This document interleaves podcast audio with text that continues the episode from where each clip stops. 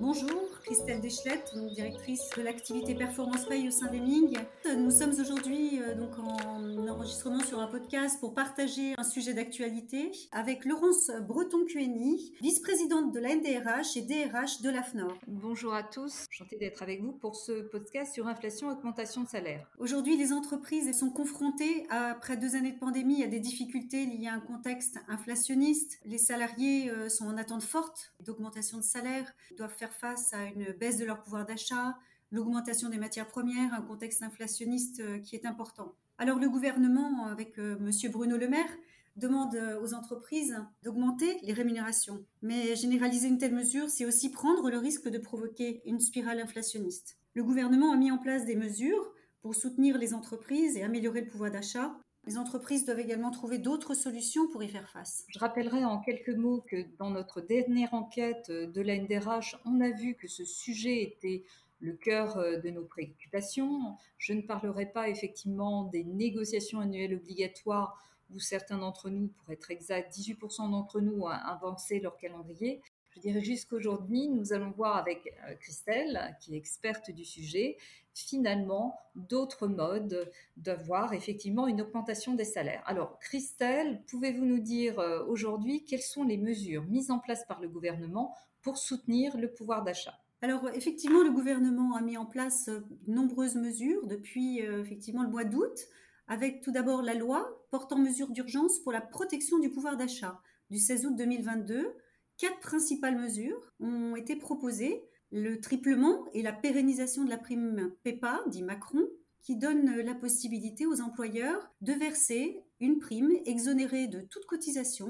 et d'impôt sur le revenu, sous certaines conditions, dans la limite de 3 à 6 000 euros si l'entreprise a mis en place aussi un dispositif d'intéressement. Je vous rappelle les uns et les autres que ces mesures datent de 2019, mais qu'à l'époque, vous vous rappelez, on avait quand même un plafond qui était fixé à la fois euh, effectivement à 3 SMIC annuels et avec un montant de 1000 euros. Ce qui nous faisait euh, les uns et les autres jongler par rapport effectivement à cette question euh, de rémunération. C'est un dispositif qui a énormément fonctionné puisque en 2019, il y avait près de 5 millions de salariés qui avaient cette prime. Donc, comme vient de le rappeler Christelle, l'intérêt effectivement, c'est qu'aujourd'hui, nous n'avons qu'une limitation qui est du montant de la prime. Nous n'avons plus ce distinguo à faire entre les collaborateurs qui pouvaient bénéficier effectivement d'exonération et les autres. Voilà, c'est une bonne mesure que nous pouvons euh, conduire jusqu'à euh, fin mars 2023, Christelle, n'est-ce pas, aujourd'hui?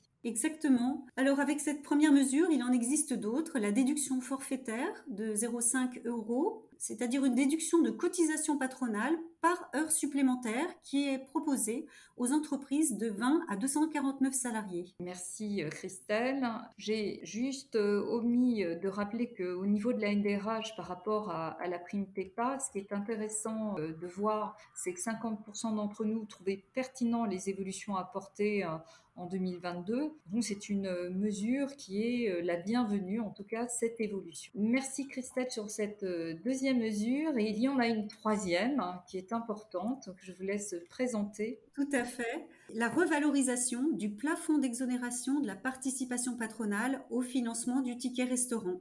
La part patronale peut être exonérée à hauteur de 5,92 euros jusqu'au 31 décembre 2022.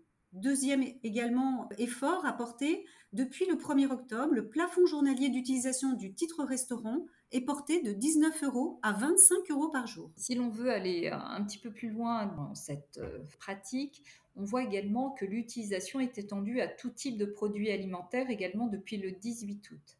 Ce qui signifie que finalement, qu'il s'agisse de produits alimentaires, même s'ils ne sont pas directement consommables sans cuisson, préparation, farine, pâterie, œufs, poisson, viande, eh bien, ils rentrent effectivement dans le type de produits alimentaires qui peuvent être finalement euh, payés avec ces titres restaurants. Cette mesure sera maintenue jusqu'au 31 décembre 2023. Maintenant, peut-être euh, la quatrième mesure dont vous nous aviez parlé, Christelle? Oui, c'est la possibilité de débloquer avant le 31 décembre les sommes acquises au titre de la participation ou intéressement placées sur un plan d'épargne d'entreprise avant le 1er janvier 2022 Alors bien sûr, on a tous fait euh, l'information au sein de nos organisations avec euh, quelques petits points. Rappelez-vous, euh, les salariés peuvent demander à débloquer jusqu'au 31 décembre jusqu'à 10 000 euros. Mais bien entendu, il leur faudra garder les factures et de pouvoir justifier effectivement l'usage qui a été fait. Voilà, c'est un point important tout en sachant que pour nous, par rapport à, la retraite, ça peut être effectivement euh, problématique dans l'avenir. Mais en tout cas, c'est un dispositif qui existe. Merci Christelle pour ces quatre mesures. Est-ce qu'on a d'autres mesures à citer dans les leviers dont nous disposons en tant qu'entreprise? Oui, alors effectivement, d'autres mesures ont été euh, proposées euh, dans la loi de finances rectificative pour 2022, toujours du 16 août 2022, avec notamment le rachat de jours RTT. Les entreprises qui le souhaitent peuvent racheter aux salariés les jours de RTT auxquels ces derniers renoncent.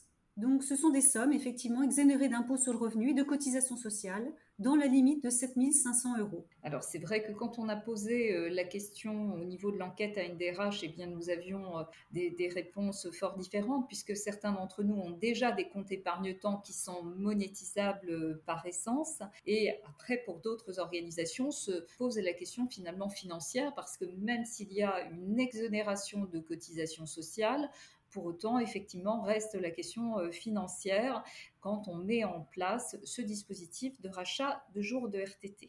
Une autre mesure, Christelle? Les frais de transport.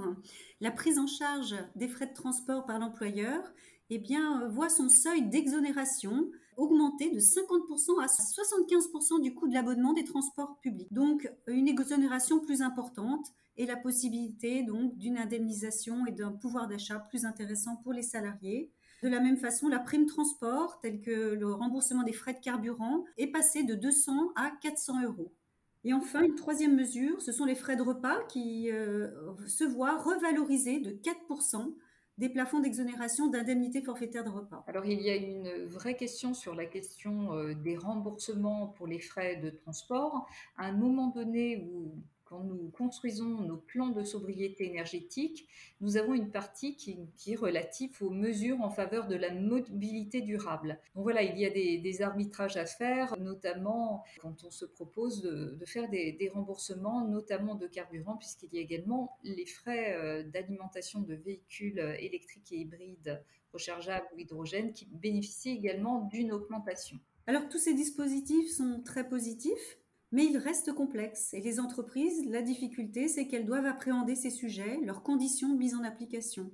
Le montant exonérable, le plafond, quels sont les salariés éligibles, la date de mise en œuvre, la date de fin d'application, et puis bien sûr la mise en place concrète dans les paramétrages de paye.